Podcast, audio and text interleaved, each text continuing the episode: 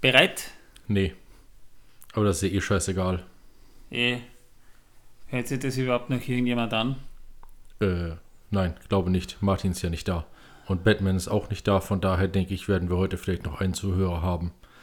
Den wenn überhaupt Joker. so viele. Aber ich habe eben ein Schimpfwort benutzt und äh, ich muss meine äh, 5 Euro in die ähm. Schimpfwortkasse schmeißen, äh, die hier auf dem Tisch steht. Leider habe Also- ich keine 5 Euro mehr. Langsam können wir eigentlich in ein Nobel-Restaurant essen gehen. Ja, aber ich habe keine 5 Euro mehr. Das heißt, ich müsste mein Gollum-T-Shirt ausziehen und das da reinschmeißen. Aber das ist ein bisschen mehr als 5 Euro wert. Äh, Ach, lass weißt du was? ein. Ich mach so. Ich schmeiß das T-Shirt rein und nehme einfach Geld raus. Da passt das. Intro.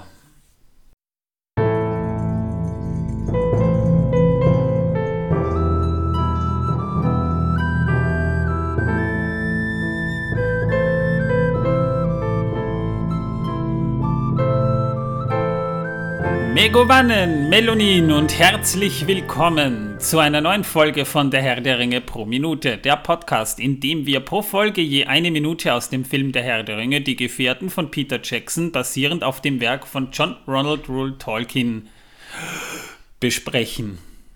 Jetzt könnte ich eigentlich sogar einen grammatikalischen Fehler einbauen, denn Martin ist nicht da, folglich auch seine Frau nicht. Äh, ja, die sind sowieso nie da. Die sind auch nie hier. Ähm, die sind bei sich. Also äh, räumlich unterschiedlich, aber äh, qualitativ äh, gut, wertig äh, oder so. Äh, Okay. Ja. Egal, wie dem auch sei. Ähm, äh, schön, dass du es wieder auswendig gesprochen hast und auch überhaupt keinen Versprecher drin hattest. Diesmal waren es nur Atemprobleme. so nennt man das Da habe heutzutage. ich mich verkalkuliert, ja. Ja, aber wir haben auch keinen Martin mit einem halben Verrecker dabei. Von daher ist das erlaubt.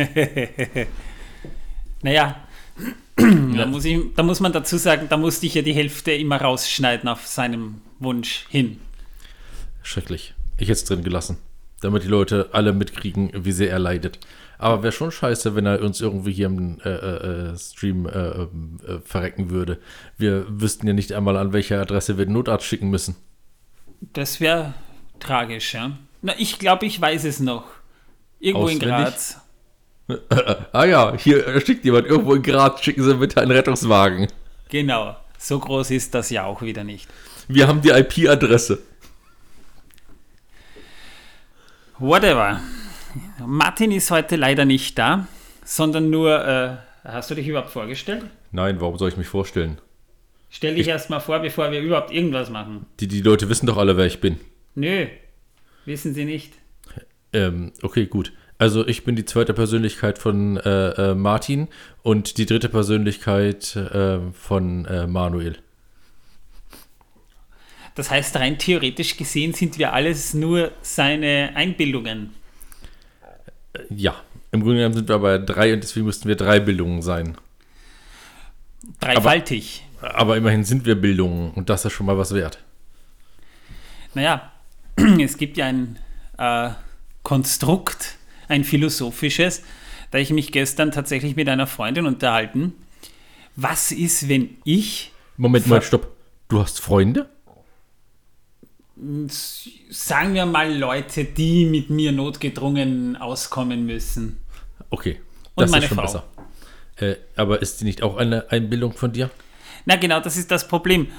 Ich habe, gestern haben wir wirklich darüber gesprochen, was, wenn ich verrückt bin und bin der Einzige, der es nicht merkt.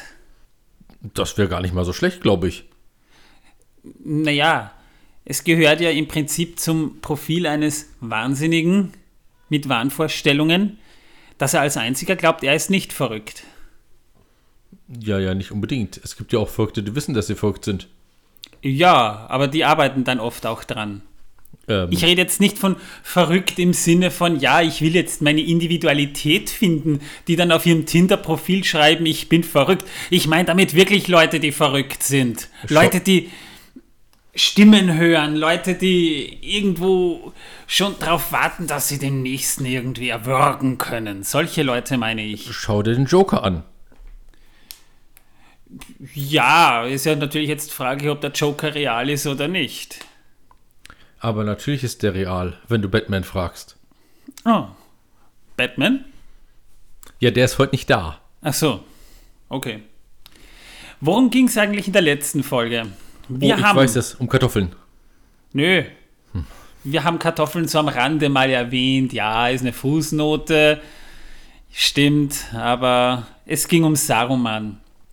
Das heißt, wir haben mal über, über den Ortank und über Isengard gesprochen und haben dann auch den ersten Teil der Biografie von Saruman abgedeckt. Den zweiten Teil hebe ich mir allerdings für später auf, weil das viel vorwegnehmen würde, was im Film noch vorkommt. Ach, das ist das halbe Fass hier vorne. Ich verstehe. Ja, das steht ganz vorne, dass wir es bald zumachen Du, können. du hast die Beschriftung vergessen. Saruman steht doch da. Nee, da steht Da? halbes Fass. Okay, Ich werde es nachher ändern. Ich hole meine Beschriftungsmaschine und ändere das. Ritzes reines ist eher aus Holz. Ja, aber dann können wir es vielleicht nicht mehr äh, weitergeben für Wein oder ähnlichem. Nö, aber wir können es für das nächste Mal hernehmen, wenn wir wieder ein halbes Fass benötigen sollten. Aber wenn ich dann Saruman reinritze, dann können wir das ja nur für ihn verwenden und für sonst nichts. Du, Saruman wird noch des Öfteren eine Rolle spielen. Aber nicht das öfter mal in- Fässern sitzen, oder?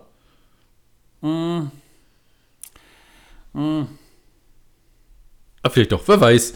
Wir können es ja einfach so lassen. Wir sind mittlerweile bei Minute äh, 49. Ja, und die beginnt mit Saruman, der eine ausschweifende Rede darüber hält, dass Sauron noch nicht körperliche Gestalt annehmen kann, aber sein Auge sieht alles, sein Blick durchdringt Wolken, Schatten, Erde und Fleisch. Daraufhin reißt Gandalf die Augen entsetzt auf. Du weißt es? Woher? Ich habe es gesehen. Daraufhin sehen wir, dass Saruman ein Tuch, das über ein rundes Ding gelegt ist, herunterzieht und dann sehen wir ein anderes schwarzes rundes Ding und Saruman guckt es an. Gandalf sagt, ein Palantir ist ein gefährliches Werkzeug. Warum? Warum sollten wir uns davor scheuen, hineinzusehen? Es ist ungeklärt, wo die anderen sehenden Steine sich befinden, sagt daraufhin Gandalf. Wir wissen nicht, wer vielleicht sonst noch zusieht, und er legt das Tuch über den Palantir wieder drüber. Und damit endet auch Minute 49. Ja, hervorragend.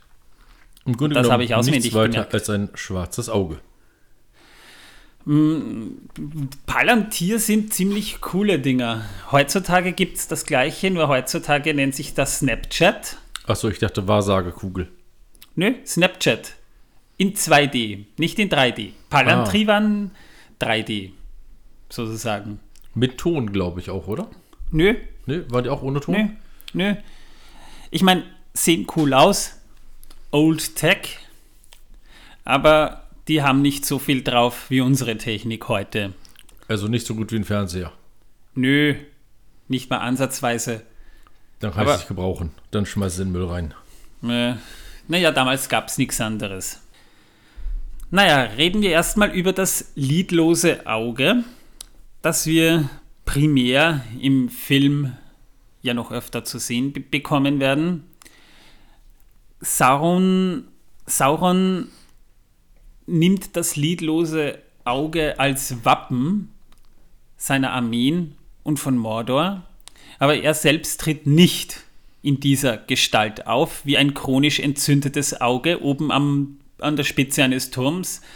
Das sieht man tatsächlich nur so im Film, um eine Darstellung von Sauron zu haben, weil er sich eigentlich eher im Turm verbirgt. Wobei, da haben die Designer vielleicht schon ein bisschen Mist gebaut, denn bin ich der Einzige, der da irgendwie das Gefühl hat, das sieht aus wie ein weibliches Geschlechtsorgan?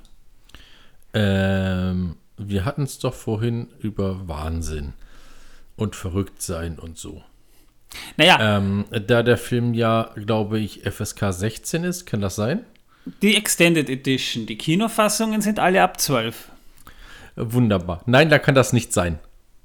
Naja, warum nicht? Weil das nicht so aussieht. Gut, das heißt, es würde so aussehen, wenn der Film FSK 16 wäre. Genau. Ja, aber wir Aber gucken ja die ist- FSK 16 Version. Ja, aber das ist ja auch in der FSK 12 Version drin, deswegen geht das nicht. Ja, aber deswegen kann es trotzdem so aussehen. Nein, kann es nicht. Das ist nicht möglich. Also, Denn sonst wäre es ja FSK 16. Also ich meine, äh, die, die das festlegen, die machen keine Fehler. Die sind völlig Naja. fehlerlos. naja, also ich hatte das mal als Screenshot auf meinem Handy. Damals noch so ein altes Nokia in den mittleren 2000ern hatte ich das feurige Auge Saurons als Screenshot. Und meine Mutter meinte, hast du deine Vagina drauf? Ja, das, ähm, äh, deine Mutter, ne? Ja, Ja. Was die wieder denkt. naja, Ich muss mit ihr mal unterhalten. Wirklich, ich muss mit ihr mal darüber reden. Das kann ja so nicht sein. schau dir mal künstlerische Darstellungen von Geschlechtsmerkmalen an. Gut, sind wir mal froh, dass das Auge Saurons nicht wie ein Sternchen aussieht, ne? Ich musste das jetzt einfach mal loswerden, denn es, es hat zwar Ähnlichkeit mit einem Katzenauge, aber man kann es halt ganz leicht auch fehlinterpretieren. Äh, ja. Ähm, Baum. Ganz viel Baum. Jedenfalls, dieses chronisch entzündete Auge ist Könnte eher auch eine, eine Metapher. sein. Nein, es könnte Ja. auch eine Kartoffel sein. Der Querschnitt einer Kartoffel mit Fäule drin. Ja. Oder mit einem Wurm drin. Oder eine falsch aufgeschnittene Orange. Oder eine Mandarine. Ging auch. Nee, eine Mandarine geht nicht. Aber Orange würde gehen, ja. Eine Pampelmuse. Ginge auch noch. Klar, natürlich, die gehen immer. Ja. Das ist allerdings alles eher als Metapher zu verstehen. Das heißt, das Auge, wie wir es dargestellt bekommen, ist eigentlich eher eine Metapher, die für den Willen Saurons steht, der den Ring sucht und finden will. Er kann seinen Geist ein bisschen lenken, vor allem in Mordor und in seiner unmittelbaren Umgebung, wobei wir da von ein paar hundert Kilometern sprechen. Und da kann er sehen. Allerdings ist dieses feurige Auge ganz einfach nur sprichwörtlich zu sehen. Er kann zwar in die Ferne sehen, doch das ist eher vergleichbar mit dem Palantir, über den wir jetzt sowieso sprechen. Also ich glaube ja, im Film haben sie das Auge deswegen gewählt, weil es bedrohlich aussieht. Wenn dieses Auge immer, wenn man äh, äh, an ihn denkt oder von ihm spricht, kurz eingeblendet wird. So eine Zehntelsekunde lang, ja. Ja. Naja, wir sehen ihn ja dann später dann auch im zweiten Teil tatsächlich auf der Spitze eines Turms. Und als Suchscheinwerfer im dritten Teil. Ja, der Suchscheinwerfer war lustig. Wieder ein Fass aufgemacht, kommt zu den anderen, die dann im dritten Teil zugemacht werden. Ja, aber die stehen ja im Schlafzimmer bei dir. Irgendwann müssen wir sowieso ausmisten. Vielleicht mieten wir einfach eine Wohnung an, wo wir die ganzen Fässer reinstellen werden. Äh, Dann doch wohl eher ein Lagerraum. Die sind doch Ja. günstiger. So, so MySpace oder sowas, oder wie die Dinger heißen. Oder MyHive oder was das da gibt. Die sind viel günstiger als Wohnungen. Wir nehmen einfach deine her. Das geht nicht, da kommt Julia nicht mehr durch. Egal, jedenfalls, ähm, wir dürfen dort nur keine äh, Lebensmittel, Getränke oder entzündbaren Dinge lagern. Da die Fässer ja bis auf unsere äh, Dinge leer sind, können wir das gut reinstellen. Wo? Na, in diese äh, Mietlagerräume. Ja? Ja. Hm. Was ist ein Palantir eigentlich? Die Mehrzahl von Palantir lautet Palantiri und die wurden im Zeitalter der Bäume, also als die beiden Bäume Laurelin und Telperion gerade blühten, von Feanor geschaffen und die ermöglichen es, über größere Entfernungen miteinander zu kommunizieren. Ja, hat natürlich auch was heutzutage. Heutzutage gibt es dafür Internets. Und diese Palantiri gingen dann natürlich auch nach Mittelerde. Elendil brachte sieben dieser Steine von Numenor nach Mittelerde, das heißt, dort waren auch welche vorhanden. Der Meisterstein, der größte, der alle Steine sehen konnte, befand sich im Turm von Avalone auf der Insel Tol Eressea. Dort reisen die Helden hin, wenn sie Mittelerde verlassen. Das ist so quasi eine vorgelagerte Insel, wo die Elben ihre Häfen in Richtung Mittelerde installiert haben. Und so hielten die unsterblichen Lande dann auch Kontakt mit Mittelerde. Nur einer der Steine in Mittelerde, der in Elost Elostirion auf den Turmbergen war, der war nach Westen gerichtet und hielt dadurch den Kontakt mit den Elben. Die Turmberge sind übrigens westlich vom Auenland, so auf der halben Strecke zwischen Westviertel und Meer, Grauen an Furten. Dort gibt es dann eben auch noch die blauen Berge, wo die Zwerge leben, und die weißen Türme. Und einer dieser Steine steht dort. Auch die Dunedain verwendeten diese Objekte zur Kommunikation in Arnor. Während dem Krieg zwischen ihnen und Angmar wird wohl oder übel sowieso nochmal ein Thema sein, also wieder ein Fass, das ich aufgemacht habe. Da versuchte der Hexenkönig von Karndun den Palantir von Amon Sul, also der Wetterspitze, für sich zu gewinnen, was ihm auch gelang. Nachdem er schlussendlich den Krieg aber verlor und nach Minas Ithil oder auch Minas Morgul genannt geflohen ist, ist unklar, was mit dem Palantir geschehen ist. Kurzum, er ist verloren gegangen, wir wissen es nicht. Die Palantiri waren vollkommene Kugeln, die im Ruhezustand von tiefschwarzer Farbe waren und so aussehen, als bestünden sie aus massivem Glas oder Kristall oder Obsidian. Die kleinsten hatten einen Durchmesser von ca. 30 cm, aber einige, vor allem die Steine von Osgiliath und Amon-Sul, die waren viel größer und die konnten von einem Mann allein nicht mehr hochgehoben werden. Die Palantiri waren meist an Orten aufgestellt, die ihrer Größe und gewünschten Anwendung angemessen waren. Standen also zum Beispiel auf niedrigen runden Tischen aus schwarzem Marmor. In diese Tische war entweder eine Vertiefung eingearbeitet oder die Palantiri wurden in einer Schale aufbewahrt. In beiden Fällen konnten sie aber nach Bedarf gedreht werden. Die waren sehr schwer, diese Steine, und zugleich vollkommen glatt und nahmen auch keinen Schaden, wenn sie durch Zufall oder Absicht vom, zum Beispiel vom Tisch gerollt sind oder wo runtergeworfen wurden.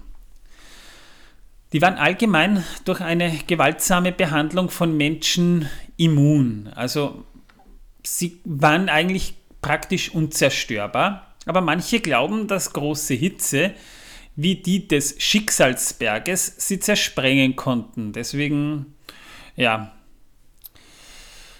ist halt fraglich, ob man wie den Ring auch einen Palantir in den Schicksalsberg werfen kann.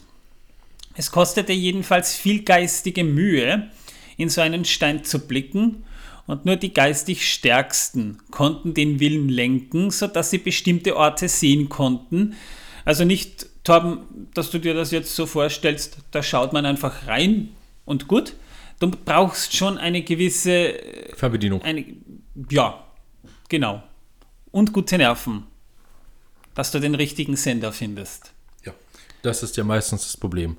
Und immer wenn man vorspulen oder umschalten will, wenn irgendwas nicht passt, klappt es nicht. Wahrscheinlich. Jedenfalls diese Konzentration, die du da aufbringen musst, die war auch sehr ermüdend und führte oft zur Erschöpfung, sodass sie nur selten verwendet werden sollten oder, oder überhaupt verwendet wurden, wenn Informationen dringend benötigt wurden. Das heißt, die offenbaren zwar den Willen und was gerade passiert, aber auch nur dann, wenn du die geistige Stärke hast, deinen Willen auch wirklich dahin zu lenken. Die Palantiri konnten weder aus Versehen noch mit Absicht Einblick in die Gedanken der Menschen nehmen, denn diese Übertragung der Gedanken auf den Willen der Benutzer sowohl auf einen der als auch auf einen der anderen Seite äh, war nur von einem Stein auf den anderen übertragbar, wenn diese im Einklang waren. Das heißt, wenn du, Torben, in einem dieser Steine reinschaust und ich schaue in einem dieser Steine rein Und wir sind uns einig, wir kommunizieren auf diese Weise miteinander. Also wir reden nicht wirklich miteinander, sondern wir denken miteinander. Wenn die Steine auch entsprechend im Einklang waren, dann funktioniert es. Sonst Nee, kann nicht funktionieren bei uns. Nö.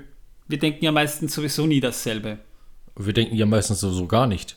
Von daher denkst kann es nicht laufen. Also würde ich in deinen Palantir sch- schauen, würde ich nur eine riesige Kartoffel sehen. Wahrscheinlich nicht mal das. Einfach nur Leere. Oder Stroh. Ja, warum liegt denn da Stroh rum? Wobei da jetzt geklärt werden muss, ob da wirklich Stroh gemeint ist oder wirklich Stroh rum. Ich meine jetzt das alkoholische Getränk. Ja, nutzen wir jetzt diese Pause, um das mal, um uns das mal so zu verinnerlichen. Ja, auf der Zunge zergehen zu lassen. Genau. Ja. Das war eine sehr schöne Vorlage von mir. Und wir brauchen dafür nicht mal einen Palantir. Hey, wir sind besser. Cool. Dieser Flachwitz wurde Ihnen präsentiert von Mordor Milch. Ja, wir sehen in, diesem, in dieser Minute dann auch schön ausführlich das Innenset des Ortank. Das Innere des Ortanks war auch dunkel gehalten wie die Außenseite. Man baute das zwar kurvig, so nach einem möglichen architektonischen Kniff der Numenora, aber man hat auch scharfe Kanten reingesetzt. Es sollte offensichtlich auch scheinen, dass Saruman irgendwas Böses im Schilde führt, böse Gedanken hegt, denn man findet da alchemische Flaschen, alte Schriftstücke, aus denen hervorgeht, dass hier ein Zauberer mit einer Agenda lebt, er erforscht irgendetwas, er will irgendwas. Also zum Beispiel irgend sowas wie äh, Orkskreuzen leicht gemacht, betörende Stimmübungen, Workshop in zehn Schritten, ein Ja. Reiseprospekt vom Mordor Spa. Wahrscheinlich, ja. Also ich habe es dort nicht live sehen können, als ich dort war. Aber äh, es gab zumindest den Workshop dazu. Ja, also Nägel in der Wand, gegen die man laufen kann. Das auf jeden Fall, ja. Genau. Also kurzum, lauter nette Stolperfallen, dass man sich auch schön ein Cut am Hirn haut. Jederzeit eine Gelegenheit, um schön auf die Fresse zu fliegen. Genau.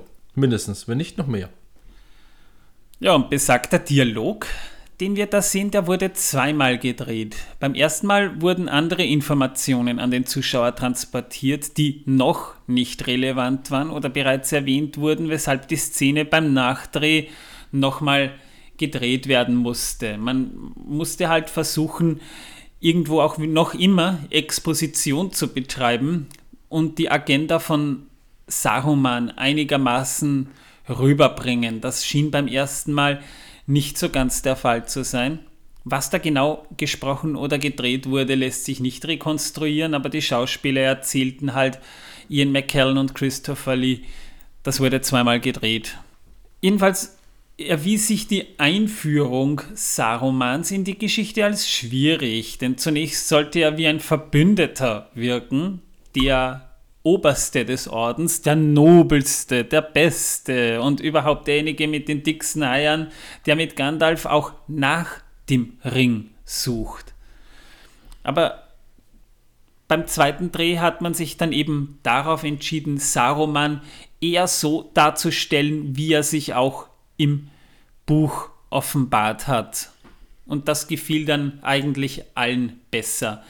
Das heißt, Peter Jackson hatte Probleme, Saruman gerecht einzuführen in die Geschichte, weil es wirklich ein komplizierter Charakter ist. Und wie führt man so eine Figur ein, die zunächst noch gut wirkt, aber in einer quasi zwei-, dreiminütigen Szene wendet sich das Blatt und es zeigt sich, dass der Typ eigentlich komplett machtgeil und wahnsinnig ist.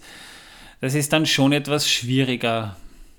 Also ich finde, sie haben es ganz gut hinbekommen. Na, na, das auf jeden Fall schon. Jedenfalls sind wir jetzt auch schon wieder durch mit dieser Minute. In der nächsten Folge haben wir dann ein kleines Jubiläum, denn Folge 50 steht am Plan. Eins vorweg, es wird die letzte Folge vor einer etwas kleineren Pause sein, also nicht ein Monat wie im Sommer, aber wir haben ja dann noch etwas vorzubereiten. Ich verkünde auch noch etwas anlässlich zur 50. Folge. Martin kann leider momentan nicht dabei sein, aber beim Special und bei Folge 51 muss er auf jeden Fall wieder dabei sein. Also freut euch auf die Ankündigungen, denn da kommt noch viel mehr.